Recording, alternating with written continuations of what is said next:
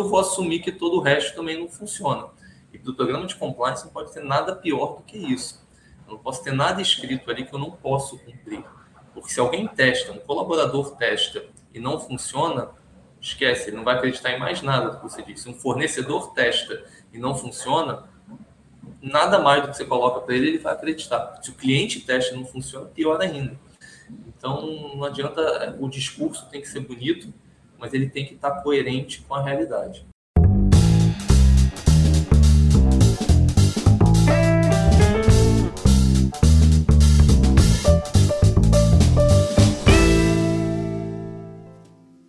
Seja bem-vindo ao LecCast. Eu sou o Márcio Calai e no episódio de hoje nós vamos falar sobre o Código de Conduta Ética. Para me ajudar com isso, eu não pude pensar em outra pessoa que não o Yanif Shore, que é diretor de soluções as a service na ICTS Protivity.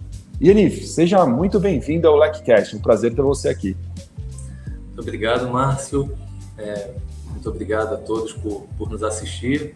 Acho que a gente tem um, uma boa hora aí de bate-papo, temos bastante temas legais para falar, então, então vamos lá. Bora! E, e Eli, você sabe que é, eu falei que eu não podia pensar em outra pessoa e é a absoluta verdade. Faz uns cinco anos, talvez, que a gente se conheceu e a primeira coisa que nós discutimos lá atrás foi justamente sobre o código de conduta ética. E, e, e, até eu nunca me esqueci que nós discutíamos justamente a nomenclatura, qual o nome adequado a dar a este código tão importante. E eu já vou chegar nessa pergunta, mas antes a gente vai falar de muita coisa para chegar nesse ponto. Mas a verdade é que o Yaniv, e eu já vou antecipar para você que está nos ouvindo, nós assistindo aí no YouTube, ele é, me convenceu, ele que me convenceu a chamar o código, muitas vezes tratado como código de conduta, outras vezes tratado como código de conduta ética, é, aliás, como código de ética, né? é, a chamá-lo de código de conduta ética. E você que vai nos assistir até o final vai descobrir por que isso é realmente muito lógico e faz todo sentido. É, e para a gente começar, e até para quem não te conhece ainda, eu queria que você contasse um pouquinho da sua jornada, ainda que de forma objetiva, de onde você veio, o que, que você faz efetivamente, sua formação, se você puder, é sempre legal ouvir. Bom, é, eu, meu nome, sou Yaniv, eu nasci em Israel, vim para o Brasil com, com dois anos, que meu pai foi, foi estudar em Israel, voltou casado com dois filhos, então vim para o Brasil com dois anos, é, daí o meu nome, Yaniv. Eu, fiz uma pesquisa recentemente no site do IBGE e descobri que tem 16 Yanivs no Brasil. É, em Israel é um nome um pouco mais comum do que isso, mas é. E, enfim, estou na, na ICTS Productivity já há quase 20 anos os últimos 15, mais ou menos, dedicado a implantações de, de programas de compliance e, mais recentemente, na operação de programas de compliance. Então, trabalhar efetivamente na botar a mão e, e, e fazer as coisas acontecer. Então, isso é, isso é muito legal porque a gente consegue ver as coisas efetivamente se desenvolvendo, como é que a gente evolui programas, como é que a gente resolve problemas. Então, é muito bacana trabalhar e, e fazer esse tipo de, de serviço. E, e só, pra, só por curiosidade mesmo, mas em termos de formação, eu me recordo, posso estar enganado, que você não tem, não é, não é advogado, correto? Você vem de uma formação. Correto. Correto, eu sou formado em marketing, na verdade. É, então, assim, eu fiz faculdade de marketing, terminei a faculdade, achei que precisava especializar um pouquinho, aí eu fiz uma, uma pós-graduação em gestão de recursos humanos. É, ca caí no mundo da consultoria meio que né, sem querer, é uma oportunidade que tive, achei bacana e, e, e, aqui estou já 20 anos depois. Depois eu acabei fazendo mais um, uma pós-graduação em, em, gestão executiva, mas nunca tive nenhuma formação acadêmica propriamente dita em compliance. O que eu aprendi em compliance foi muito no dia a dia, foi muito experimentando, é, muita leitura, muito dia a dia de empresa, que é o que eu, que eu acredito realmente. Óbvio que uma formação acadêmica ajuda a, a trazer as bases, né, um pouco né, das noções e conceitos, mas eu acredito piamente que o, que o compliance você aprende no, no dia a dia, é, entendendo situações, é, é, gerando um arcabouço de, de situações e de exemplos que ajudam a gente a resolver os conflitos e situações do dia a dia.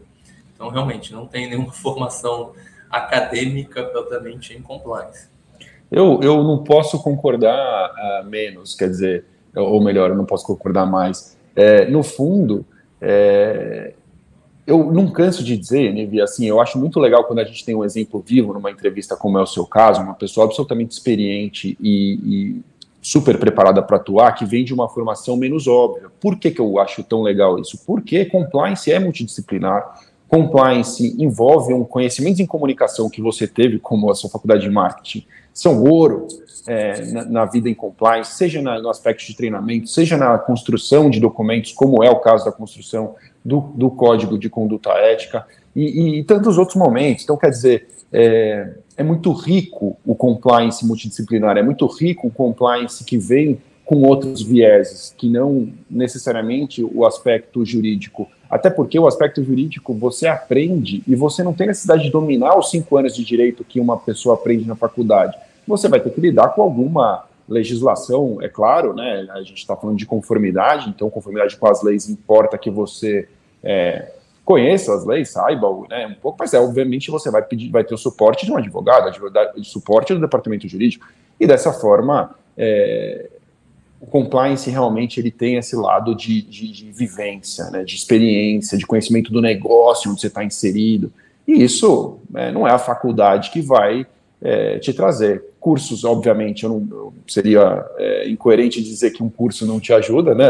Afinal de contas, a ALEC é o que nós fazemos. Nós ajuda, trabalhamos ajuda, ajuda demais. Uma certificação, a certificação, você sabe, ela tem um papel fundamental em casos como o seu, porque a sua vivência de 20 anos é, evidentemente supera qualquer curso que a gente possa dar, mas a certificação, é, você não precisa ter feito um curso para obtê-la, é, te traz um conforto de realmente ter seus, suas competências, seus, seus conhecimentos certificados por um organismo imparcial. É uma forma de trazer essa, essa credibilidade, mesmo sem ter uma graduação, um curso específico. E assim como você, quando o compliance começou no Brasil, muita gente já era experiente em compliance, só não tinha esse nome. Né? Elas eram experientes em assuntos correlatos, em governança, em controles, e, e migraram para compliance e viveram indo na prática. Por que não reconhecer essas competências? Então, isso realmente é algo muito especial. É, para a gente começar, o que eu queria que você pudesse dar uma introdução para a nossa audiência é sobre ética. Porque é, cada um vai ter ali uma forma de enfrentar. Eu já repeti muitas vezes aqui que gosto muito da, do caminho escolhido pelo professor Clóvis de Barros Filho, quando ele fala que ética é inteligência compartilhada a serviço do aperfeiçoamento da convivência. Eu acho que é muito simples, é muito claro e traz elementos essenciais para a gente sempre pensar na ética como uma coletividade, na ética inserida em um determinado ambiente em prol da melhor convivência daquela sociedade. O que, que você enxerga em termos de ética e onde a ética se encaixa num programa de compliance? É, legal, essa pergunta, Márcio, porque ela até me remete aos meus primeiros trabalhos, né? Até falando de evolução do compliance, os primeiros trabalhos que eu fiz, não nos projetos de compliance, é no projeto de gestão da ética, né? Que era como as organizações chamavam há 15 anos atrás. Esse termo compliance é um termo moderno. Há 15 anos atrás, pelo menos no Brasil, ainda não se falava tanto sobre. Então, a gente falava sobre gestão da ética. Quando a gente fazia um projeto de elaboração de código de ética, tinha muito mais a ver com gestão da ética nas organizações do que compliance. Então, é realmente é um, é um tema que evolui. E quando a gente fala de ética, eu gosto de, de fazer uma, uma, pequena diferenciação entre moral e ética. Porque as pessoas, às vezes, é, é, confundem os termos e eles se confundem mesmo, mas é importante entender um pouquinho aonde cada um deles se encontra, porque isso ajuda, por exemplo, a gente vai elaborar Código de Conduta Ética, que daqui a pouco a gente fala por que desse nome especificamente, mas é, a, moral ela tem muito mais a ver com, com as atitudes individuais, né, com aquilo que eu faço, que eu acredito, que eu vou continuar fazendo mesmo se ninguém estiver vendo e fiscalizando, são os meus valores. A ética ela tem mais a ver com o meio social em que a gente se encontra. Então, a ética sim pode mudar de lugar para lugar. Né? Você tem ações ou situações que são eticamente aceitas num grupo social que não são em outro. Você tem comportamentos que são eticamente aceitos e esperados em organizações, em empresas, que não são eticamente aceitáveis em outras empresas. E como a ética pode mudar de lugar para lugar, é muito importante que as organizações definam qual é o comportamento ético esperado nas organizações, o que, que eu espero de, de, de relacionamento, como eu quero que os relacionamentos sejam feitos para dentro, os meus colaboradores, meus terceiros, prestadores de serviços, acionistas, enfim, qual é o comportamento ético esperado. Então, é papel sim da organização, um dever da organização orientar todos aqueles com os quais ela interage de qual comportamento ético esperado. Então, é, essa, para mim, é a relação né, da, da, ética com as organizações. Dizer, por ser um, um comportamento que tem a ver com grupo social, é papel da organização explicar para todos com os quais ela interage o que, que eu espero, né? o que, que eu quero desse relacionamento, o que, que eu aceito, o que, que eu não aceito, para não ter dúvida. Para não chegar depois, ah, mas eu não sabia que não podia fazer isso. Não, sabe? A regra é essa, essa é a regra, a gente tem que seguir. E a gente tem que seguir essa regra pelo bem do nosso grupo social, que a nossa organização tem objetivos. Esse é o caminho com os quais a gente vai conseguir chegar e atingir os objetivos. Essa, para mim, é, é, não é uma definição acadêmica de ética, mas é muito mais o, o que eu entendo que, que, que, funciona e qual que é a correlação né, da, da, da ética com o código com os demais normativos. Faz, faz todo sentido e, e, realmente, né? Quer dizer, a moral é aquilo que você não faria nem se você fosse invisível, né? Como se diz. E, e a ética está inserida nesse ambiente coletivo, né? Em um bem social ali daquela coletividade. E você já tocou, né? Num ponto, você falou, devo dizer quais são as condutas esperadas, né? Para o comportamento ético. E aí eu, eu vou, vamos logo ao assunto do, da nomenclatura, né? Código de conduta, então eu vou reger apenas as condutas, código de ética, eu vou dizer o que é a ética esperada dentro daquela organização, ou código de conduta ética, como você me propôs lá em 2015 e eu venho usando até hoje. É, explica pra gente essa história sobre a nomenclatura e a importância. Explico sim, Márcio. É, como, é, como eu falei, né, como eu entendo ou eu acho que o, o é papel da organização explicar qual que é a conduta ética esperada.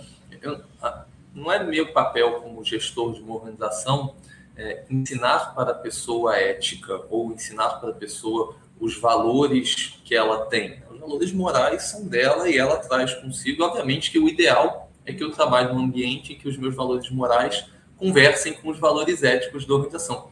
Esse é o mundo ideal. Mas eu não quero, não, não, não me proponho, quando eu elaboro código, quando suporto uma empresa a, elaborar um código, a ensinar os comportamentos que as pessoas devem ter.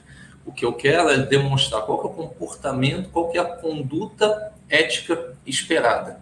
Né? Se, a moral, se, se, se, os valores morais da pessoa são diferentes, aqui dentro, esse é, essa é a conduta ética que eu espero que todos tenham.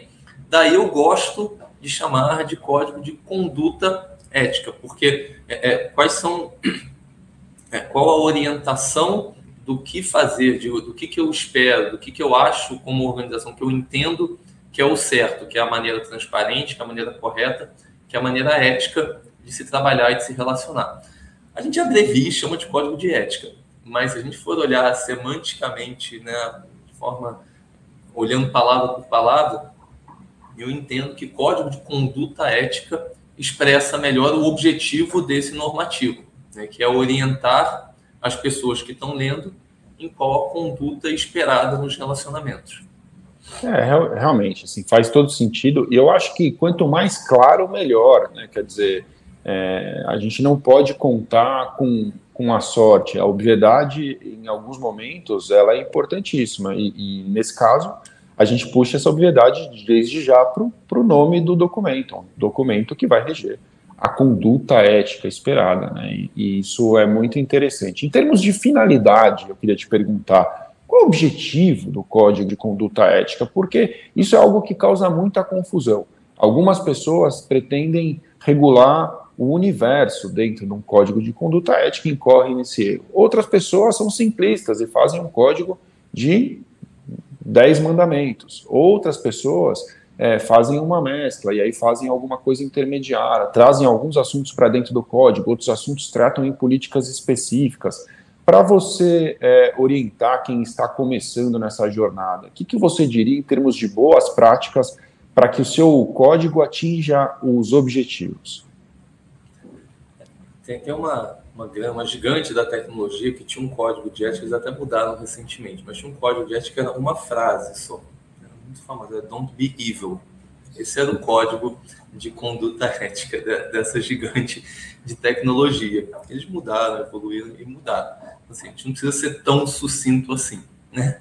É, mas, por outro lado, a gente não pode achar que o código ele vai descrever toda e qualquer situação que, que uma empresa possa passar, né? toda e qualquer situação, toda e qualquer orientação que tem que passar. O código, ele, se a gente for montar uma, uma pirâmide de normativos, ela tem que estar lá em cima como a, a orientação. Né? Então, são os principais temas que uma empresa, ou que todos aqueles que vão ler, os colaboradores, ter essas principais orientações de qual comportamento esperado, principalmente nas relações, né? e, e passar uma orientação geral. Aí vai depender muito de cada organização como é que isso, isso sai né, e gera outros normativos. Você vai ter empresas que do código vão gerar política, uma política de corrupção, uma política de conflito de interesse, uma política de brindes e presentes, enfim, né? É, ou tem outras empresas que, não, a gente pode colocar mais exemplos de brindes e presentes do que pode, que não pode, porque a gente não tem tanto esse problema aqui, não precisa ser tão exaustivo assim. Varia muito em função do entendimento de risco que a organização corre. Então, se eu sou uma organização, por exemplo, que lida muito com o setor público, eu tenho que ter um capítulo no código que explique melhor o meu relacionamento com o setor público, mesmo tendo uma política de relacionamento com o setor público, uma política de corrupção, mas o código ele tem que tratar um pouco mais sobre esse assunto, porque é um risco né, que minha, minha empresa está mais exposta. Eu sou uma empresa que lido muito com fornecedor que, o forne... que nesse mercado fornecedor, esses fornecedores têm o hábito de, de dar muitos brindes e presentes. Então, por exemplo, agências de publicidade tem que detalhar um pouquinho mais essas questões de que pode e que não pode receber de brinde presente ou de conflitos de interesse. Então, é, varia muito do mercado em que você está e do risco que, que, a organização reconhece ter. Mas tem aqueles temas básicos que, que todo código tem que, tem que conter. Eu diria que, no geral, é, por onde começar é, entendendo quais são, qual, qual o tipo de negócio que, que você trabalha e quais são os riscos que você precisa, de alguma maneira, endereçar ali no código. É, e, a partir daí, começa a construir. É, e se entender, não, aqui ficou muito grande, ficou desproporcional com, com o nível de detalhe que eu tenho aqui do resto do código, pensa, será que eu não tiro isso daqui e faço um, um normativo à parte? Eu gosto de fazer um, um paralelo aqui, eu sou, sou, um grande fã do, do Stephen King, do, dos livros dele. acho que é, e é muito curioso que sempre que ele termina de escrever um livro, ele publica um livro de contos. Ele escreve um romance e publica um livro de contos. E, e aí, uma vez eu vi numa entrevista, ele explicou que quando ele está escrevendo o livro, ele começa a ter um monte de ideia que ele quer colocar no livro, mas ele vai, se ele colocar toda aquela ideia no livro, o livro vai ficar ainda maior do que já é.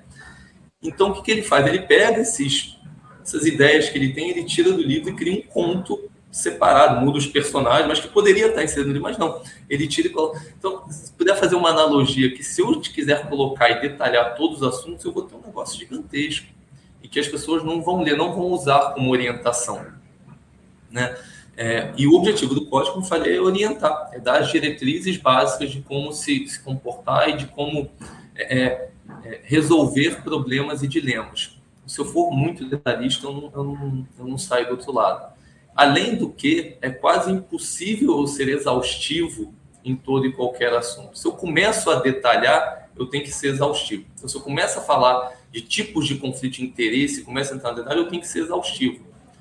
Então, peraí, será que eu preciso ser exaustivo aqui? Eu coloco os principais tópicos e referencio uma política de conflito de interesse. Aí eu termino esse livro, eu conto. Eu termino o meu código e vou escrever uma política que eu já tenho a ideia, porque eu já comecei a escrever aqui. Então, tira daqui, guarda aqui, faz um, né, um parking lot, já começa a escrever, mas termina um e vai fazendo o, o, o spin-off, vai pegando e, e, gerando os normativos que vão dar o suporte do código. Eu, eu acho esse pensamento muito inteligente, é, porque se você pensar, se você construir um código que não vá ser lido do começo ao fim, é, as suas chances de sucesso já, de, já diminuem bastante. Se ele se tornar apenas um instrumento de consulta, é, as pessoas não vão se dar o trabalho de lê-lo do começo ao fim inteiro, né, e compreendê-lo de forma completa e integral, e muitas vezes até de uma maneira é, integral mesmo, quer dizer, é, alinhado, né, do começo ao fim, não de forma isolada, aquele pontualmente um tema ou outro que é tratado lá dentro. É, e, e, por, e assim, e nesse aspecto até o que me ocorre, eu estou me mudando agora, né? Estou terminando de, de, construir a minha casa, era um sonho de, de muito tempo e, tá, e a gente está nessa fase final. Agora eu estou é, mobiliando, trazendo os equipamentos para dentro, né? E, e, aí o que, me, o que me chamou a atenção dentro dos seus exemplos é, é muito o que eu estou vivendo aqui. É, se você para para pensar, quando você pega, por exemplo, uma. Hoje, antigamente, geladeira servia para gelar é, as coisas, né? Hoje a geladeira entra na internet, ela te dá informações de manutenção e tal. Então vem um, um manual super robusto da, da geladeira, mas vem também umas orientações à parte num documento pequeno, que é como instalar a geladeira, que eu acho que a pessoa que se propõe a fazer aquilo deve pensar assim, pelo menos, companheiro, veja este documento aqui, aí não leve um choque, não bote fogo na casa, instale a água da maneira correta, o filtro. Então, então tem uma parte introdutória ali que é, é essa, essa parte indispensável. É um pensamento que, de certa forma, você pode levar né, também para o seu código. Quer dizer, isso aqui é o indispensável, isso aqui é, o nosso, é a nossa estrutura básica, é aquilo que você precisa conhecer de qualquer maneira. Aí, nas políticas, você tem a oportunidade de fazer como um manual da geladeira, quer dizer, é um instrumento mais de consulta, é um instrumento que se eu tiver uma dúvida, eu posso recorrer. Será que aqui o valor limite do entretenimento na Coreia, sei lá, é o mesmo que eu posso pagar é, no Rio de Janeiro? Enfim, é, às vezes tem ali uma informação é, mais consultiva. Então, isso de um lado faz todo sentido, e o outro, em relação a querer taxar, né, querer prever todas as possibilidades Aqui, eu acho que o compliance officer e o programa de compliance tem que confessar a sua incompetência de prever todas as possibilidades. E eu te digo como. Se o direito, que existe há tantos anos, né, muito antes do compliance, não conseguiu fazer isso e sofre desse mal, quer dizer, a, a legislação, via de regra, quando ela fica pronta, ela já é tarde.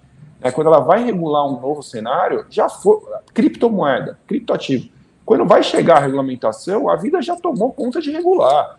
Então, assim, é, não pense que, né, assim, seria até meio prepotente imaginar que num código você vai conseguir vislumbrar ali o universo de possibilidades e vai conseguir prever tudo. Então, desista, nem, nem comece nesse astral. Eu acho que esse é um pensamento muito importante, inteligente, que vai poupar é, o nosso ouvinte aí de muitos erros. É, eu queria usar seu tempo. Eu acho, Diga lá, Se você me permite, claro, eu sim. acho que, que o código também precisa conversar com a organização. Né? Então, a linguagem que você vai utilizar, os termos que você vai utilizar, tem que conversar. Né? É, e, e, como a gente falou, né? É, de uma forma multidisciplinar. Então, a gente recentemente ajudou a escrever uma, uma ONG a gente ajudou a fazer o código de ética dele. Eles têm uma linguagem super informal, né? Se a gente for olhar ortograficamente, não é a mais correta. Mas o código deles, eles queriam que conversasse com as pessoas que iam ler aquilo, que iam entender, que iam se identificar. Então, se a gente, a gente até dá até uma certa dificuldade aqui de botar algumas expressões, mas é a forma como eles se comunicam. Né? Então, se eu pegar e botar o juridiquês aqui, esquece, não vai ler não vai servir. Né? É, por outro lado, pegar essa linguagem e levar para um, uma estrutura mais convencional, né? É, também não funciona. Então, o código tem que conversar. É uma sugestão que eu dou para quem está começando ou vai escrever alguma coisa é procure empresas ou organizações similares às suas e vejam, código normalmente está publicado no site. Ela é uma recomendação que eu faço. Publiquem os seus códigos, porque é a maneira que você tem de demonstrar para o mercado qual, que é o, qual o seu compromisso com a ética, como você enxerga. Como eu falei, a ética ela pode variar. Então, mas como é que você, como organização, enxerga a ética, ou os valores, ou os comportamentos? Então, publique no seu site o código. Então, vá em sites de, de organizações similares às suas e, e veja. Você não vai copiar e colar, não vai fazer o Ctrl-C, Ctrl-V. Você vai ah, essa organização gostei, gostei da linguagem. Esse tópico aqui realmente conversa comigo, acho importante eu, eu colocar. Eu costumo falar que eu, eu, eu, não posso dar crédito, porque eu não me lembro quem falou essa frase, mas num evento que eu participei, eu ouvi, eu achei essa frase maravilhosa, que no compliance não tem concorrente. Não tem problema eu ir no site do meu concorrente e olhar as boas práticas, porque no fim das contas, se todas as organizações trabalharem de forma ética, trabalharem né, é, corretamente, é bom para todo mundo. Não tem concorrência no compliance, não tem problema eu, eu conversar com como é que, cara, me como é que você faz isso, como é que você trabalha isso. Eu nunca vi ninguém, a não ser que obviamente uma informação estratégica que você não vai passar, mas como você trabalha, as orientações gerais, qual a estratégia que você adotou, né? Nunca vi ninguém se recusar a compartilhar esse tipo de, de informação. Então, procurem seus pares, procurem nos sites, como é que essas outras organizações estão tratando o tema, porque possivelmente vai dar uma boa diretriz, pelo menos como começar. Aí, a partir daí, dá a sua cara e, e, e a cara e a linguagem da sua organização. Você sabe que eu acho que é por isso que no Congresso Internacional de Compliance a gente tem tanta facilidade de debater esses temas. Realmente, quando a gente fala em benchmark disso, benchmark daquilo, é super rico e vivo, porque é o que você disse, compartilhar conhecimento pra, sobre compliance envolve compartilhar conhecimento sobre ética, sobre melhor convivência, sobre é, né, a, a, uma harmonia no universo corporativo e as pessoas têm que compartilhar sem qualquer é, dúvida. Eu acho que é, realmente faz todo o sentido. É, e mais, né? Até ouvindo você falar, pra, olha como, como a coisa é, né? Você falou assim, não, a gente precisa dar é, espaço para as pessoas falarem na linguagem que elas se entendem. Isso é um pensamento típico de comunicador. Né, quando a gente fala de marketing, eu, eu hoje me considero um profissional de marketing, não sei nem se sabe disso, mas eu não atuo mais em compliance. Meu papel aqui é de comunicador, é de apresentar o LECCast, trazer a informação para a nossa audiência, cuidar do blog, cuidar da nossa comunicação. É isso que eu faço, é isso que eu estudo hoje em dia. E, enfim, é onde está meu pensamento hoje, até mais do que nas técnicas de compliance em si. É, e até num artigo recente, o que eu escrevi foi: esqueça treinamento e comunicação, antes faça marketing, engaje e lidere um movimento. Depois você vai pensar em treinamento e comunicação. E, e na hora que eu digo faça marketing, eu estou pensando exatamente nisso que você colocou. O que eu sugiro no meu artigo é que as pessoas façam o exercício de criação de persona, que para quem não está familiarizado, é uma oportunidade que você tem de idealizar um personagem ideal que é o destinatário daquela comunicação que você está fazendo.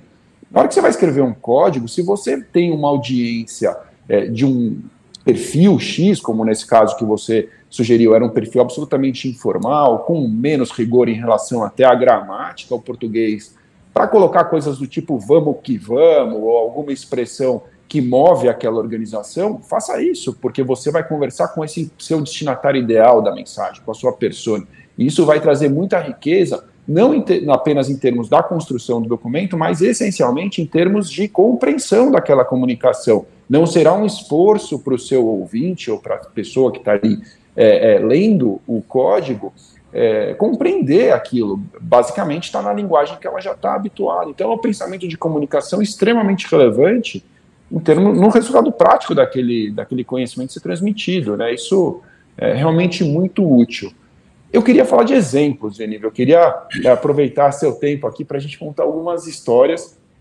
E é, uma recente que me ocorre, até pelo momento em que a gente está, felizmente, passando aí essa, essa pandemia, né, voltando para a nossa vida, se é que a gente ainda pode tratar de, no, de normalidade em algum momento, mas voltando para aquilo que a gente já chamou de normal um dia, é, fica uma história recente de um grande banco aí que demitiu muita gente baseado no fato dessas pessoas terem solicitado indevidamente o auxílio emergencial durante a pandemia. É, e aí, é, só posso imaginar que um código de conduta ética tem um impacto relevante num cenário como esse. O que, que você pode contar para a gente sobre isso?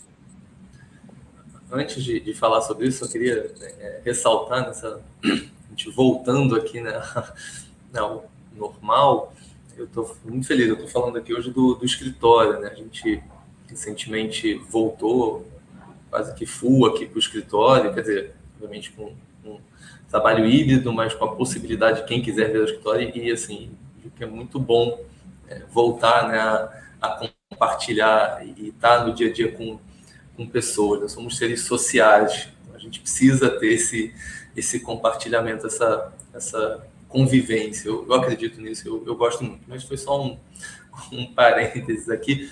Mas esse exemplo que você, que você colocou, ele foi bem, bem marcante. Ele aconteceu em foi no ano passado. Banco, esse banco demitiu perto de 50 colaboradores que em 2020 tinham pedido auxílio emergencial, só recordando que foi é, oferecido, foi fornecido pelo governo para é, é, trabalhadores informais ou para desempregados. Bom, se essas pessoas eram funcionárias do banco, não eram nem informais e nem desempregados. Então, elas realmente pediram esse auxílio, é, tiver, receberam o auxílio de forma indevida. O banco descobriu isso através de uma denúncia. Como essa informação é pública, você tem acesso com o CPF, você consegue descobrir quem, quem solicitou ou não essa informa, o auxílio. É, eles foram pesquisar e constataram que realmente esses colaboradores pediram auxílio. E eles entenderam que isso configurava um desvio ético, que ia de encontro ao que estava no código de conduta ética deles. Né? E eles chegaram à conclusão que não queremos ter pessoas na nossa organização que, de alguma maneira, estão lesando o país. Esse auxílio que eles pediram de forma indevida poderia ser utilizado ou para outras pessoas ou para outros fins. Mas não queremos ter pessoas aqui conosco com esses valores morais tão distantes dos nossos valores éticos, das nossas condutas éticas esperadas e demitiram essas pessoas baseadas nisso, baseado nesse fato. Acho que foi uma quebra de conduta ética que é contra o que estava escrito no código. E essas pessoas foram demitidas. E, e, e assim, o que eu li à época, eu não posso confirmar, o que eu li à época foram demitidas por justa causa e que até então, depois do que eu acompanhei, não teve nenhum pedido de, de, de restabelecimento. Ninguém ah, não, eu fui demitido injustamente. Nenhum, desse, nenhum deles é, alegou isso. Não sei, não acompanhei depois por tanto tempo. Tem cinco anos para fazer isso. Sei se em algum momento algum deles vai, vai entrar na justiça e, né, e, e cobrar e pedir para ser reintegrado. Mas fato é que a empresa fez isso. Não, não quero ter essas pessoas. E é um direito da empresa. Né? Assim, eu não quero ter pessoas aqui dentro da organização que. É, que não conversam com os meus valores, com a conduta ética esperada, seja aqui dentro e seja fora. Né? É, é, obviamente que não é papel da organização monitorar é, o que acontece dentro e fora, dentro sim, mas o que acontece fora da organização. Mas quando uma situação chega dentro da empresa, a empresa fica sabendo, a empresa não pode simplesmente fechar os olhos, não, isso aconteceu lá fora, não tem nada a ver, é impossível dissociar né? A gente, antigamente se falava isso, né? meu pai falou, não, meu, da porta para dentro do trabalho eu sou uma pessoa, da porta para fora eu sou outra. Não, não sei se na época era possível, acho pouco provável, mas hoje em dia menos ainda. Né? E, e, e, pensando ainda mais no momento em que, apesar de a gente ter voltado ao escritório, o trabalho híbrido é uma, é uma realidade, isso se mistura ainda mais. Né? O que você faz em casa, o que você faz no trabalho, hoje em dia é a mesma coisa, eu trabalho em casa.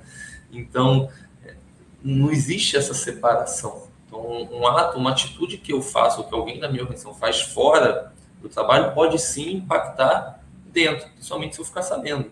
Vou fingir que eu não sei. Né?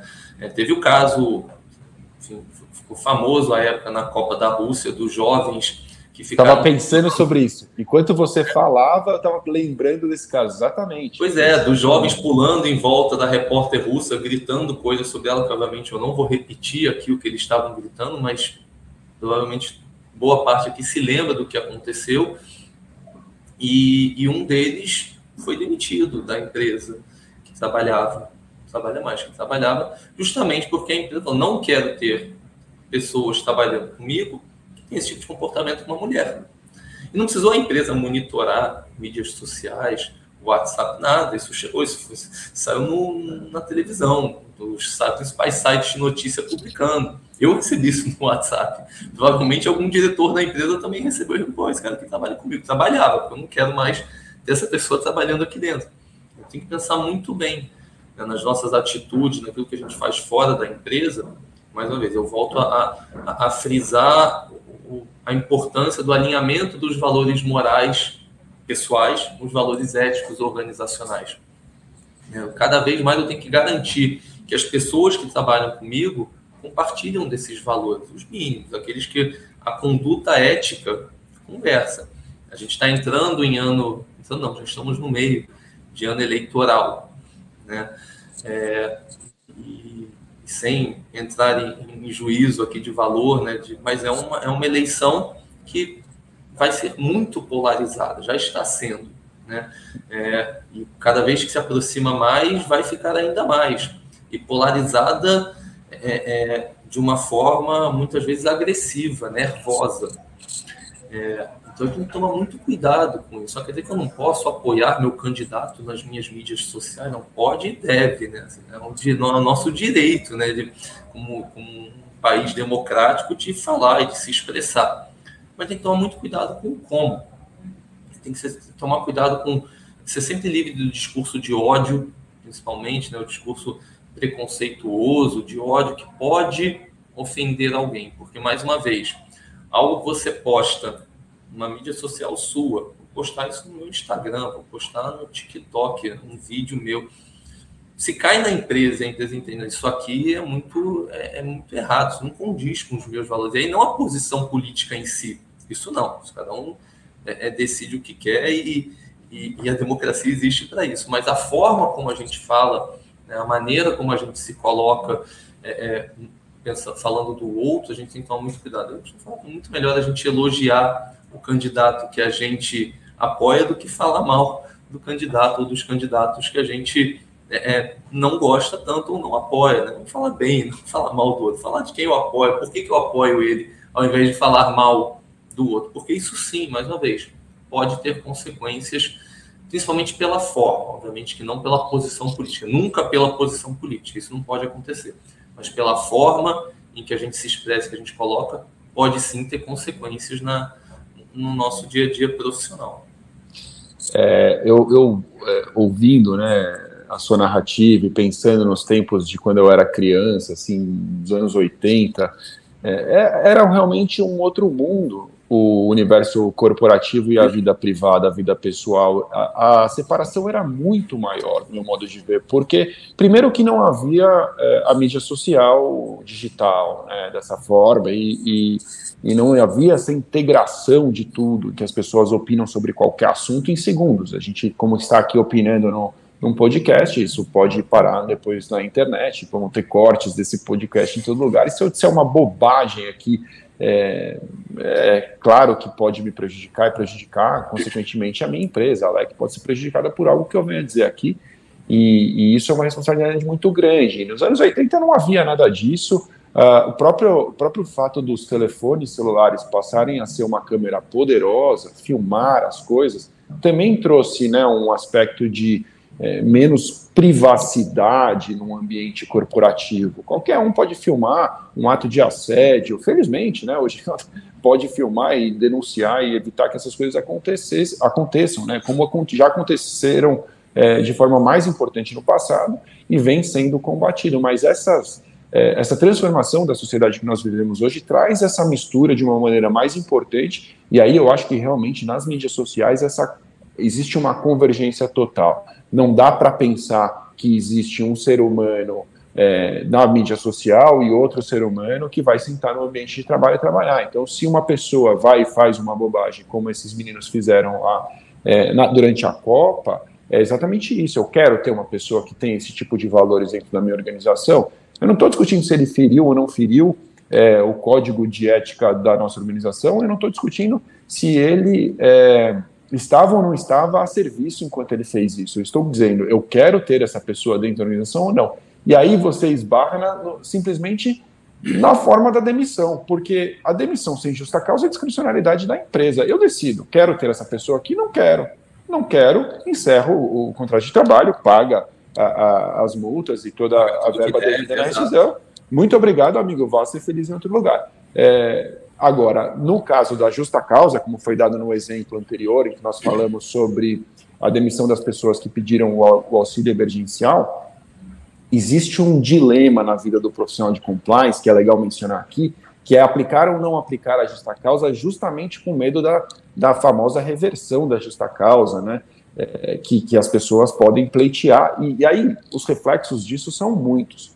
Né? Primeiro, o enfraquecimento da sua é, tese ali, se você vier a perder. Depois, a exposição pública daquele tema, que às vezes você não quer que seja tratado publicamente, porque vai parar dentro de um processo é, judicial. E, ao final, é, realmente, é, o resultado daquilo num aspecto preventivo geral, como se diz né, no direito penal, que é como as outras pessoas vão encarar aquela situação numa caso ela venha se repetir depois que você é, aplicou e perdeu, por exemplo, uma reversão de justa causa. Então, não é tão simples, não é um caminho fácil, você vai precisar muitas vezes de uma orientação jurídica, mas é algo que é inevitável. Né? Só para concluir, a, a, nossa vida se tornou uma só. Não existe na internet uma área é, comercial em que a gente é o Kalai da Alec, e depois, quando eu estou andando de skate na minha mídia social, eu deixo de ser o Kalai. Não, continuo sendo o Kalai da Alec. Só que eu estou no meu, no meu, na minha zona de, de lazer. É, eu estou no meu momento de lazer. Então, é, isso é, é, muito importante e você chegou num ponto que eu queria estressar um pouquinho mais, que é esse momento é, polarizado que nós já vivemos no passado e vamos ver novamente, mas de forma super importante, amigos que se afastam, familiares que param de conversar e profissionais que vão perder o emprego por não saber, não saberem se comunicar de uma maneira assertiva sobre a sua visão política, vão extrapolar. O código, voltando para o nosso tema principal aqui, deve prever orientações sobre isso? Qual é a sua recomendação, as práticas nesses termos? Eu acredito que sim, eu acho que o código deve prever algumas orientações, mais uma vez, como, como o papel social que tem. É óbvio que dentro daquele meio social que é a organização, mas a gente pensar no, num pouco maior, né? Uma organização ela tem uma função social para além dos seus muros. Então, como função social que uma organização tem, sim orientar os seus colaboradores no código de, de como é, é, como tomar cuidado com postagem, o que postar ou não, mas mais uma vez muito mais na forma do que no conteúdo muito mais em evitar discurso de ódio, evitar qualquer discurso que possa ser em algum momento tirado do contexto e seja usado. Então, muito mais em, em orientações, né, em dicas do, do, que fazer e como fazer. É, porque, no fim das contas, o que a gente quer é que o código ele seja um, um guia de, de, comportamento. Como as mídias sociais têm um papel muito grande, influenciam muito o nosso comportamento, eu eu acho que tem um capítulo no código sobre mídias sociais ressaltando os aspectos do que postar ou não em nome da empresa, o que você pode ou não postar em nome da empresa é muito importante. Normalmente, é, as empresas têm as suas áreas de comunicação, que, que são aquelas que cuidam das mídias sociais oficiais da, da empresa, então tomar cuidado né, quando eu falo em nome da empresa, quando eu não falo em nome da empresa. É, e, e também orientações gerais, né? como trabalhar, como postar situações do dia a dia. É, até mesmo em, em fotos, né? a gente tira uma foto inocente no ambiente de trabalho e, né, posta essa foto, é mais um dia legal no trabalho. Tem uma história muito curiosa, né? ela, é, ela é engraçada porque não aconteceu nada, nada de mal. Mas teve um, um profissional da, da NSA, da Agência de Segurança Norte-Americana, que ficava um posto avançado no Havaí, e que ele postou uma foto dele mais um dia feliz no trabalho, né? E fez uma selfie dele aqui, com um o computador dele no fundo. É, e aí tinha um post-it colado no monitor dele. É, post-it colado no monitor, o que, que é? Senha, senha. Né? Ninguém, né? Então, tinha uma senha ali e alguém pegou essa foto, deu um zoom na senha, jogou essa senha na Deep Web, descobriram que essa senha era a senha que, que dava acesso ao sistema de mensagens, ao, ao sistema de SMS, né, de mensagem, da toda a população do Havaí. né, uma agência de, de, de, de mandar mensagens de alerta. E disparou um alerta em massa da toda a população do Havaí, falando que o Havaí estava sob ataque de bombas para que as pessoas procurassem abrigo. E disparou isso para toda a população do Havaí. Rapidamente, alguém pegou, percebeu e disparou, falando ah, foi, um, foi uma mensagem errada. Tal. Não teve consequências. Falando que é engraçado porque não teve consequências maiores. Mas, assim, é uma foto inocente que o profissional postou, né, ele no dia a dia de trabalho. E às vezes tem, não só no escritório, mas em ambientes de produção, que você tem que tomar toda uma, uma série de cuidados com acidentes de trabalho. Então, também, né, não vou postar uma foto minha aqui na fábrica, né, postar uma foto mais uma vez minha, porque eu posso causar um acidente. Eu tenho um, um, um cliente recentemente falou numa situação que também poderia ter acontecido uma desgraça, mas não aconteceu. É uma, é uma, uma empresa que trabalha, é uma mineradora, e, e né, enfim, tem um, lugar muito bonito, um mirante e tal, que a pessoa tava, que faz parte da empresa, que resolveu postar uma selfie e quase caiu. Né? Então, assim, tem que tomar certos cuidados. Teve um, caso também famosíssimo de um CEO de um banco aqui no Brasil que, ao final do planejamento estratégico, postou uma foto sua falando missão cumprida, planejamento estratégico finalizado. Ele não percebeu que no fundo da foto estava parte do planejamento estratégico e que ele divulgou em primeira mão para o mercado um meio de pagamento que aquele banco ia lançar. Então, assim, isso foi o CEO da empresa, né? não foi o, o, né, operador da avançado, o CEO da empresa que fez isso. Então, assim, isso acontece, pode acontecer com tudo. Então, essas orientações, voltando ao código, essas orientações que tem que ter no código visam justamente evitar esse tipo de situação, evitar esse tipo de, de problema, seja no ambiente de trabalho ou constrangimentos fora do ambiente de trabalho. Então, sim, eu, eu, eu recomendo você colocar um capítulo explicando né, o que pode, o que não pode dentro do ambiente de trabalho, que eu posso postar ou não, e, e obviamente quem pode falar em nome da empresa ou não. Então, uma situação que acontece muito também é eu vejo alguém falando mal sobre a minha empresa, eu vou lá e defendo. É, eu estou fazendo isso de boa fé, né? Eu não quero que alguém fale mal, mas eu posso entrar num debate ali que não tem fim, que eu posso, né, às vezes, falar demais, né, falar uma informação que eu não devia, porque né, no, no calor do momento eu falo muito. É, não, se eu vejo alguma situação como essa, eu tenho que encaminhar, por exemplo, é uma orientação que você pode passar no seu código. Encaminhe para o seu, a sua área de comunicação, para a sua área de marketing, e deixe que eles respondam de forma oficial. E aí você vai lá e compartilha, você vai lá e curte, mas você curte e compartilha a informação oficial que a empresa colocou, a resposta oficial que a empresa postou. Para você não entrar nesse debate, deixar a empresa entrar oficialmente né, com as pessoas que estão preparadas, que são profissionais preparados para isso. Então, deixa que esses profissionais. Então, esse tipo de orientação é bacana de ter no código, como se comportar em situações desse tipo. Eu tenho uma pergunta para te fazer em relação justamente aos esses novos temas. Mídias sociais eram um deles, e acho que a gente abordou de uma maneira bastante abrangente.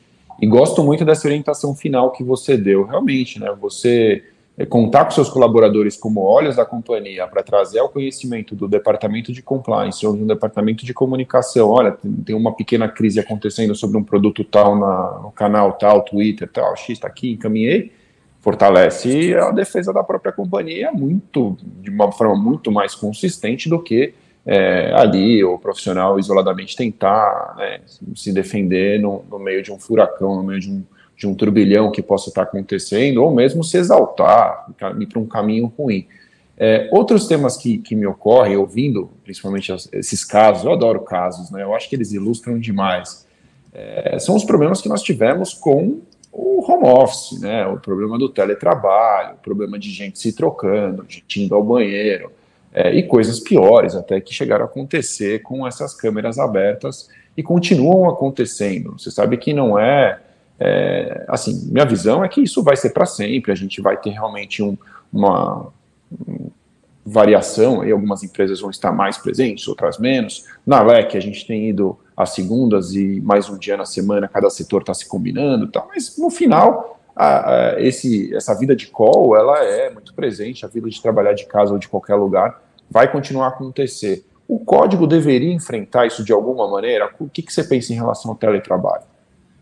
Eu acho que sim, eu acho que o código tem que também trazer orientações. Talvez daqui a algum tempo seja um tema que vai cair em desuso porque já vai entrar na normalidade.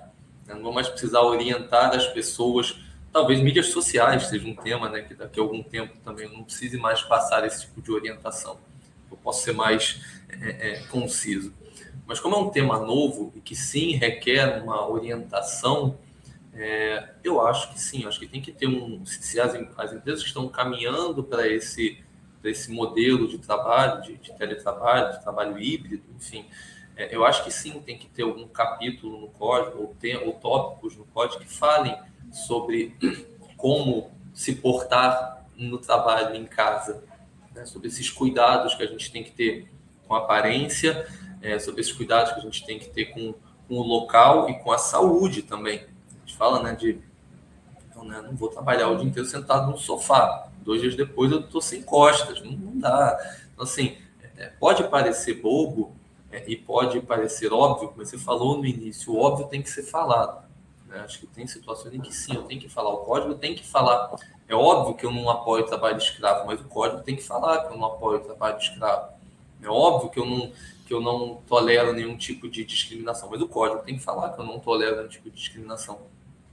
E é óbvio que eu tenho que tomar cuidado com o meu corpo, com, né, com, com a minha saúde. Então, são situações que têm que ser colocadas, são óbvias, mas elas têm que ser colocadas. Quando a gente fala de teletrabalho, que eu acredito que pode, podem ser orientações bacanas nesse sentido de do cuidado que você tem que ter, das pausas que você pode fazer, do cuidado com a aparência. É, se você vai fazer uma reunião com um cliente, é, né, o dress code adequado, sim é, no, no home office, tem que ser o mesmo dress code que você utilizaria se você fosse ao escritório. Enfim, mais, mais uma vez, orientações básicas de da conduta esperada também no trabalho remoto. É do cuidado que você tem que ter adicional, muitas vezes, com a segurança das informações.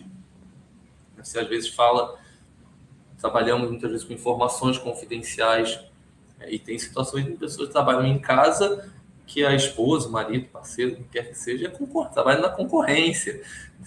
E eu estou falando informações confidenciais com a pessoa aqui do meu lado na mesa do escritório, que compartilha a mesa do escritório. Como é que eu faço isso? Esse tipo de orientação tem que ser passada. Só que as pessoas às vezes não pensam sobre isso. Não, não tem problema, né? Minha esposa, posso falar o que eu quiser para ela. Não é bem assim. Sua esposa trabalha na concorrência, você tem que tomar cuidado com o que você fala, porque inconscientemente ela escuta alguma coisa e, pode usar isso depois, mais uma vez, ainda que de forma inconsciente. Mas se ela escutou, não vai desescutar, não, não escutei isso, não pode, né? não tem como é, desescutar. Essa palavra nem existe porque não tem como fazer isso. Né? Apesar da gente muitas vezes é, ter essa intenção, né? Tem coisas que a gente escuta na vida que dá vontade de escutar. Não quero. Mas... Como é que eu tiro, apago isso? Não dá. É, não então, dá. essas orientações o código tem que trazer né, de, de claro. é, como se portar, o que, o que eu posso ou não fazer em casa, esses cuidados que eu tenho que ter com a aparência, esses cuidados que eu tenho que ter com, com o dress code, com o próprio ambiente em que eu estou trabalhando, com as pessoas que estão ali. Né? É, eu acho que nesse sentido o código também vai trazer essa orientação. Mas eu acredito também que uma vez que as pessoas estejam acostumadas, as empresas estejam acostumadas, pode ser que esse tema é, é, caia em desuso e, e, e fique como uma, uma frase, um parágrafo né, encaixado. Mas hoje eu acho que merece um destaque por ser algo novo. Quer dizer, novo é, é, foi forçado, né? É, mas agora que foi forçado, foi testado e, e, deu certo. Quais são as regras? Né? Como é que eu oriento as pessoas? Beleza, eu testei, foi na emergência, funcionou. Ok, agora eu posso parar e pensar e organizar isso. Esse é o momento. O que, que eu quero, o que, que eu não quero, o que, que eu aceito, o que, que eu não aceito que seja feito. Eu posso Mas trabalhar na praia ou não posso trabalhar na praia? Pode. Tem empresas que sim, você trabalha de onde você quiser, tem empresas que não. Vai orientar, você tem que trabalhar num lugar reservado. Esse tipo de orientação, sim, pode e deve ser passada no código.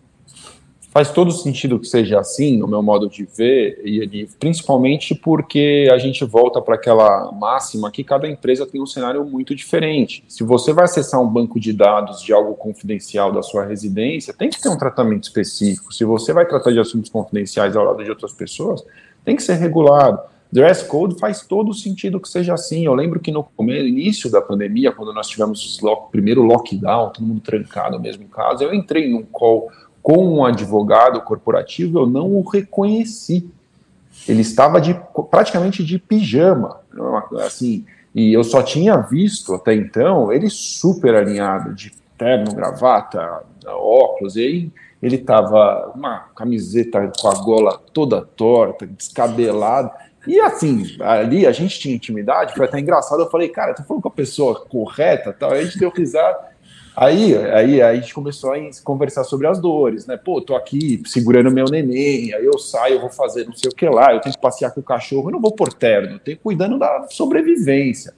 E aí, ali era engraçado. Mas num ambiente de, de estruturação disso, faz todo sentido que o advogado tenha que se portar e, e se vestir da mesma forma que ele estivesse no, no escritório é, faz parte, né? Eu, assim, não sou um amante dessa tipo dessa vestimenta, né, de terno, gravata, não gosto disso, mas é, é, é, o que se espera muitas vezes daquele profissional. Ainda que o dress code mude, tá? Pode ser que a gente chegue claro. um momento que os advogados entendam que não, não preciso mais. Eu estou em casa, atendi dois anos as pessoas sem terno e gravata, porque eu vou voltar ao escritório. Pode ser que isso mude também, mas enfim, o fato Sim. é que é, tem que ter alguma orientação né, do do como a pessoa deve, deve estar, se portar, se vestir. Acho que isso é, é importante que tenha, né? É verdade. Podem gerar mudanças. Tomara que sim. Eu, eu, eu vi que você comemorando, eu sei que você é um apoiador do. É, eu sou mais informal. A LEC, para você ter ideia, Liva, a LEC, quando eu comecei na LEC lá em 2015, eu me tornei sócio da LEC, os eventos eram muito mais formais. É, a gente ia para o congresso de terno e gravata, a gente foi tirando a gravata, chegou o momento da gente ir de camiseta para o congresso e é super, assim, é, é gostoso, né? A gente está num ambiente um pouco mais informal, elegante, mas mais à vontade, né?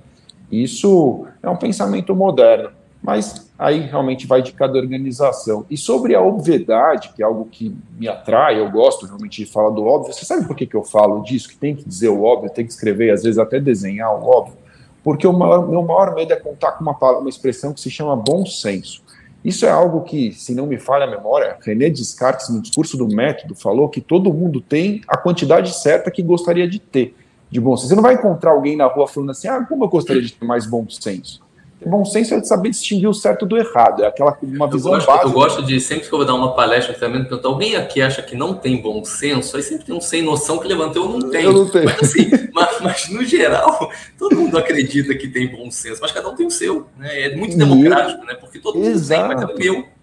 E é um perigo, porque se você deixar né, a, a mercê do bom senso, cada um tem o seu, e a organização tem que ter algo claro sobre o que é bom senso naquela cenário, naquela situação. Então é por isso que eu insisto no óbvio. É, o bom senso é capaz de causar um mal-estar tremendo se, se, se é, você acredita que aquela pessoa vai agir de determinada maneira, você nunca recomendou que ela agisse de determinada maneira, mas você espera que ela faça isso de acordo com o bom senso. Isso é um otimismo preocupante em termos de resultado prático. Não vai dar certo. É por isso que eu insisto muito nisso. E aí, tinha mais um tema que eu tinha separado, que eu acho que a gente não pode encerrar sem falar, em função do tamanho que esse tema alcançou nos dias atuais, que é justamente ESG.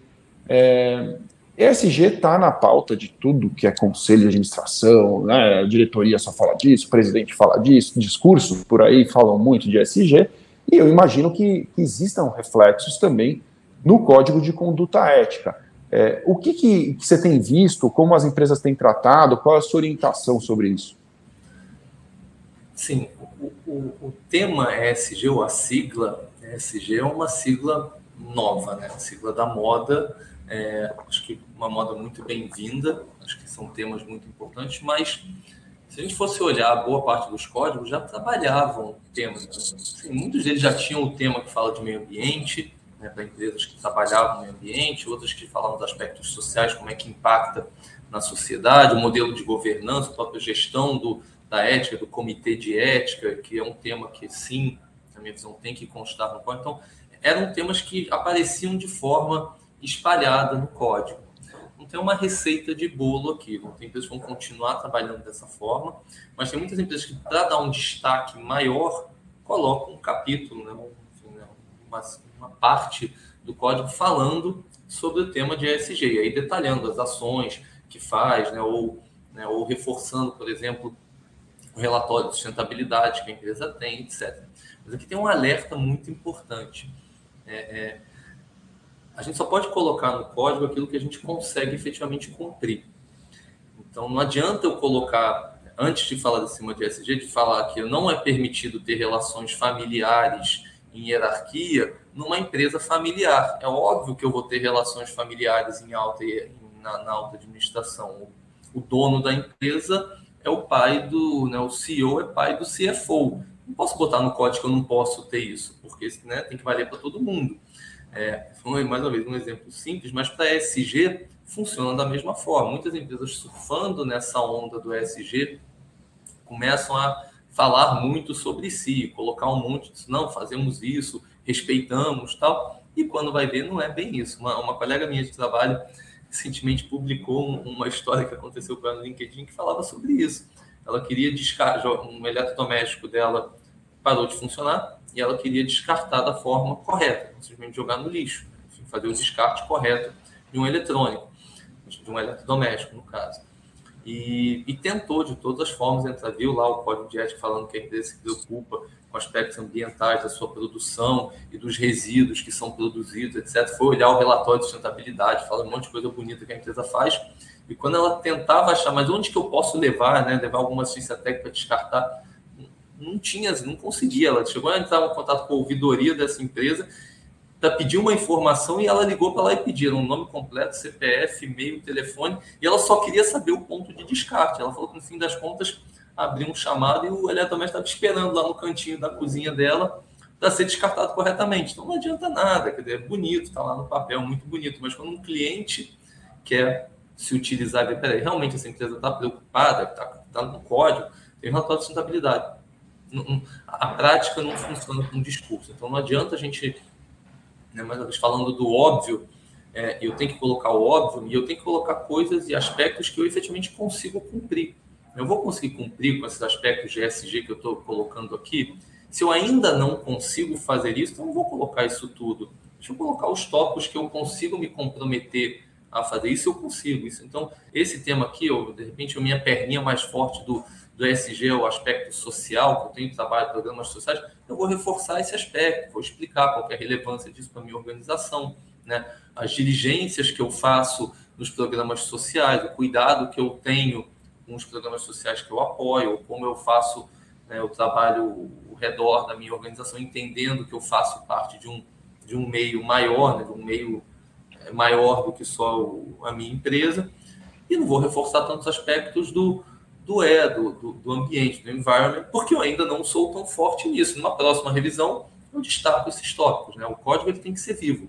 O código ele é atualizado constantemente. Como eu falei, agora a está falando de home office, de trabalho híbrido, daqui a dois, três anos pode ser que não seja mais um tema relevante. Agora, esse é relevante, talvez ele ganhe ainda mais relevância no futuro, e aí eu tenho que ter, porque se eu não tiver, eu estou fora do mercado. Aí o mercado não me compra mais, não me enxerga mais como um player. E aí eu tenho que ter e eu tenho que fazer. Porque se eu só tiver descrito ali, as pessoas testam. E quando testam e vem que não, é, isso aqui é, se isso aqui é balela, todo o resto é. A gente assume né, a parte pelo todo. Então, né, se isso aqui não funciona, eu vou assumir que todo o resto também não funciona. E do programa de compliance não pode ter nada pior do que isso. Eu não posso ter nada escrito ali que eu não posso cumprir. Porque se alguém testa, um colaborador testa e não funciona, esquece, ele não vai acreditar em mais nada do que você disse. Se um fornecedor testa e não funciona, nada mais do que você coloca para ele, ele vai acreditar. Se o cliente testa não funciona, pior ainda. Então, não adianta, o discurso tem que ser bonito, mas ele tem que estar coerente com a realidade é, é, muito. A, a, gente poderia passar um dia aqui dando exemplos de situações em que isso pode acontecer e trazer problemas para o pro programa, e, enfim, para o profissional que está à frente de uma situação como essa. Né? Quando você fala em confiança, eu penso muito no canal de denúncia. Se o canal de denúncia não funciona, seu programa foi para o brejo, você vai lá e estimula a denúncia e fala para todo mundo denunciar que você vai fazer, vai acontecer e o seu programa não investiga, seu programa não pune, não faz nenhuma ação de remediação, não treina as pessoas depois que houve uma denúncia em determinado assunto, a confiança vai para o brejo.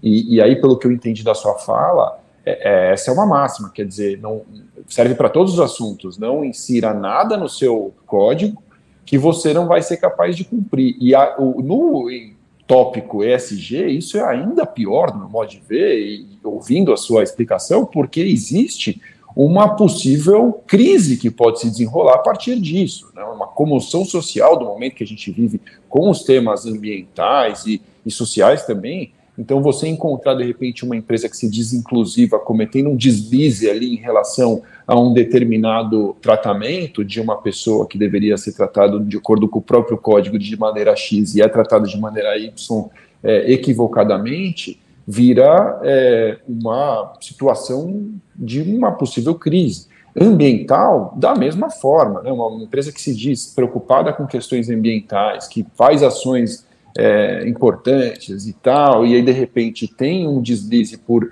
é, absoluta incapacidade de cumprir, pior, deslize ainda é algo que pode ser pontual, talvez não seja a melhor expressão, uma absoluta incapacidade de cumprir aquilo que ela se programou, que ela disse que ela cumpre, isso é uma crise deflagrada, né? Algo que pode ser um problema muito maior depois. Sim. Então. É, com certeza, e eu acho que o processo de criação do código vai um pouco pouco por aí, Márcio, porque é, existem formas e formas de se criar um código. Eu posso colocar um código é, de cima para baixo, top-down, em que né, os diretores escrevem e colocam, porque não tem nada de errado nisso, desde que seja algo que, mais uma vez, como falei, da, da ONG, né, converse com as pessoas. Existe uma forma colaborativa. Startups adoram fazer isso. Deixa eu juntar aqui as minhas pessoas, que são poucas, é mais fácil eu conseguir fazer isso. Vamos pensar quais são os valores, né? O que, que eu quero ter no meu código? O que, que eu quero? Quais são as orientações que eu quero passar para nós aqui e para as pessoas que estão entrando? Porque a gente tem que ter algum guia. Então, é, é, se eu tenho essa participação, e mais uma vez, não tem nada de errado de cima para baixo, desde que isso represente, desde que isso converse. Mas se o código conversa com a organização, o que está lá é o que é o que eu posso cumprir, é o que eu me comprometo a fazer. Eu sempre falo isso. Se não, ah, mas eu quero colocar aqui que eu não que eu não aceito, é, é não aceito brindes e presentes, não pode. Mas, eu, mas todos os meus compradores têm o hábito sempre aceitarem, vão continuar aceitando, porque os fornecedores entregam, não tem como controlar. Então, não coloca nada disso por enquanto. Vamos criar, vamos, vamos, vamos observar, vamos ver como é que a gente consegue mudando isso aos poucos e falar, não, você pode, mas você tem que me comunicar. Né?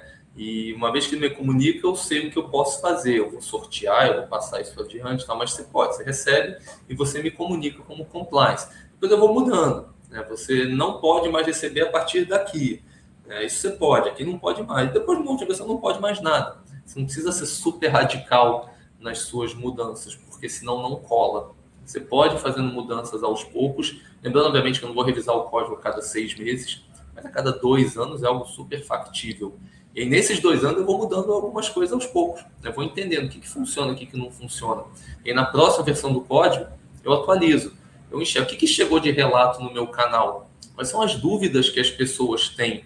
Eu começo a usar essas ferramentas que eu tenho. Então, eu tenho um e-mail de dúvidas ou não, chega muita denúncia errada no canal, porque as pessoas estão entendendo errado algum conceito. Muita denúncia de assédio. Não, mas isso aqui não é assédio. As pessoas não estão entendendo o que é assédio, o que não é assédio achei que usar o canal, que bom que estão usando, mas deixa eu explicar um pouquinho melhor o conceito para que as pessoas possam usar da forma correta e entendam aquilo. Então, utilizar as ferramentas que a gente tem da atualização do código também é uma dica interessante aqui que eu posso, que eu posso dar. Muito bom. E Ani, vamos chegando ao final do nosso episódio, mas antes de partir para para nossa recomendação final, que já é uma tradição aqui no, no LecCast, a gente sempre pede ao nosso entrevistado que deixe uma orientação. Eu quero lembrar você que nos acompanhou até aqui que a LEC faz 10 anos neste ano. E se você, em algum momento, já pensou em estudar na LEC, fazer o curso de Compliance Anticorrupção, obter uma certificação CPCA, eu preciso te falar que você terá a melhor condição dos últimos 10 anos. Nós teremos uma turma especial de aniversário da LEC e é, eu não sei exatamente quando você vai ver isso, se já vai ter passado, se ainda vai dar tempo, mas se der tempo e você conseguir, acesse leclec.com.br barra 10 anos, número 10 anos, e você terá acesso a esta turma especial, como eu disse, com a melhor condição nós preparamos um pacote muito legal, vários bônus, e vai ser realmente um momento de você fazer parte da LEC Community, entrar também para a nossa comunidade. Vai ser um prazer ter você com a gente. E Aniv, uma recomendação final para quem nos ouviu até aqui e quer saber mais sobre este assunto, ou sobre compliance, aquilo que você acredita que foi importante para você e pode ser útil também para a nossa audiência. Se eu puder dar algumas, posso dar, dar, duas dicas que acho que são interessantes. Uma, a ICTS publica a cada dois anos uma pesquisa do perfil do profissional brasileiro. Eu acho que ela é muito legal de, de ver, porque muda, obviamente, a cada dois anos, mas ela mostra qual que é o perfil e a flexi, perfil e flexibilidade moral dos profissionais brasileiros. Isso ajuda a gente a entender por que é tão importante eu ter um código. É, os números mudam a cada dois anos, mas no fim das contas a gente tem sempre um meio ali, uns 80% das pessoas que são conformistas, que dançam conforme a música. E se dançam conforme a música, tem que tocar a música correta, tem que ter o código, tem que ter orientação para que eles saibam como dançar. Então essa pesquisa é muito legal, ela traz vários insights do, dos diferentes perfis por, por idade, por, né, por demografia, enfim, é, é, tem muitos insights que podem ajudar também a, a tomar decisões né, na, na, organização. Então, vocês podem pesquisar no site da icts.com.br, tem lá a pesquisa do, do profissional, é, perfil, do perfil ético profissional brasileiro. E um livro que eu gosto bastante, que ajuda também a entender o outro lado, o, o livro é a, a, Honesta Verdade sobre a, sobre a Desonestidade, né? em inglês é The Honest Truth About Lie, do, do Dan Ariely. Eu adoro esse livro, adoro o Dan Ariely porque especificamente nesse livro ele traz um pouco do insight por que, que as pessoas cometem atitudes ilícitas, né? qual é a racionalização que as pessoas fazem para cometer algo de errado. E se a gente começa a entender o porquê que as pessoas fazem o que fazem, como é que a gente traz isso para o lado bom da força? Né? Como é que a gente traz isso para Então, como é que a gente pode coibir, como é que a gente pode orientar as pessoas para que elas não cometam essa, não precisem racionalizar, você não precisa racionalizar. Essa é a regra. Se fizer a regra, você não precisa racionalizar. Então, se a gente consegue entender um pouquinho nessa a mente das pessoas, por que, que elas cometem atos desonestos, a gente consegue trabalhar melhor a honestidade. Então, eu recomendo muito esse livro, que se chama A, a, a Honesta Verdade sobre a Desonestidade. É, duas dicas de ouro. Se você nunca ouviu falar deste nome, Dan Ariely, faça um exercício hoje, vá ao Google e pesquise sobre ele. Veja se ainda estiver disponível na Netflix, eu não sei se ainda está, mas tem um documentário dele na Netflix fantástico. E, e realmente é um professor é, universitário, eu sei que ele é professor do MIT, ele também é da Duke University, se não me engano, é, e, e, tudo que ele diz da LEC, né? Ele já, já teve uma participação super especial no congresso da LEC.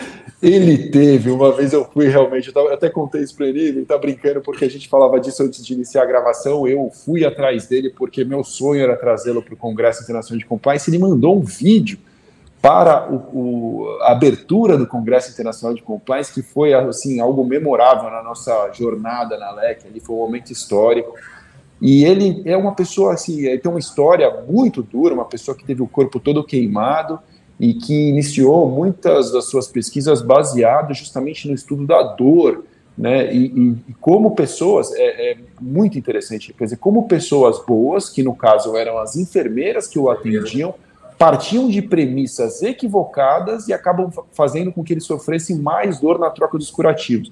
Se eu não me engano, era algo assim. Ele dizia que foi, foi é, era preferível, depois que ele fez o estudo, ele concluiu que era preferível que a pessoa sofresse uma dor é, menor durante um tempo maior, então aquela coisa de você não arrancar o band-aid, mas tirar devagarzinho, com cuidado, é, ao invés de rapidamente remover aquela bandagem, ter uma dor extrema, absurda, muito intensa e durante um período menor de tempo. Então ele dizia pessoas extremamente boas, a pessoa que se dedica a cuidar dos outros como uma enfermeira, que é algo é, assim realmente nobre, né? Uma atividade de extremo valor.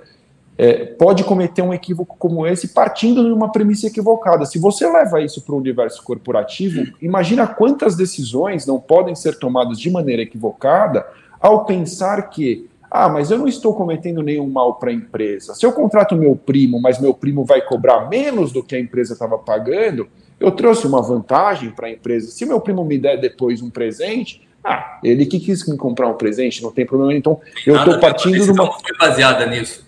Se, não é.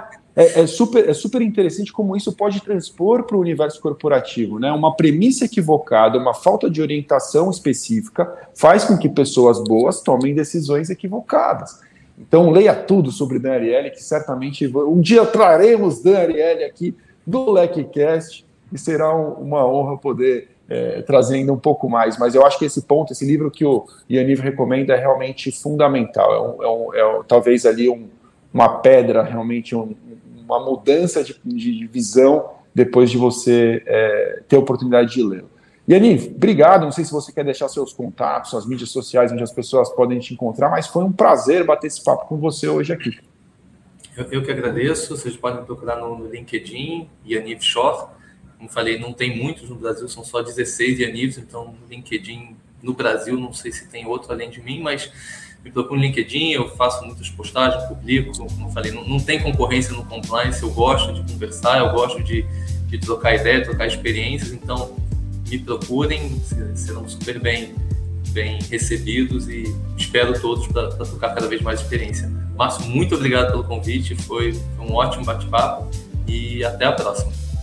Valeu, Iani. Sempre bom falar com você e ficamos assim. Então, obrigado a você que nos escutou até aqui. Se você quiser saber mais sobre compliance, acesse o site da LEC em lec.com.br. Valeu!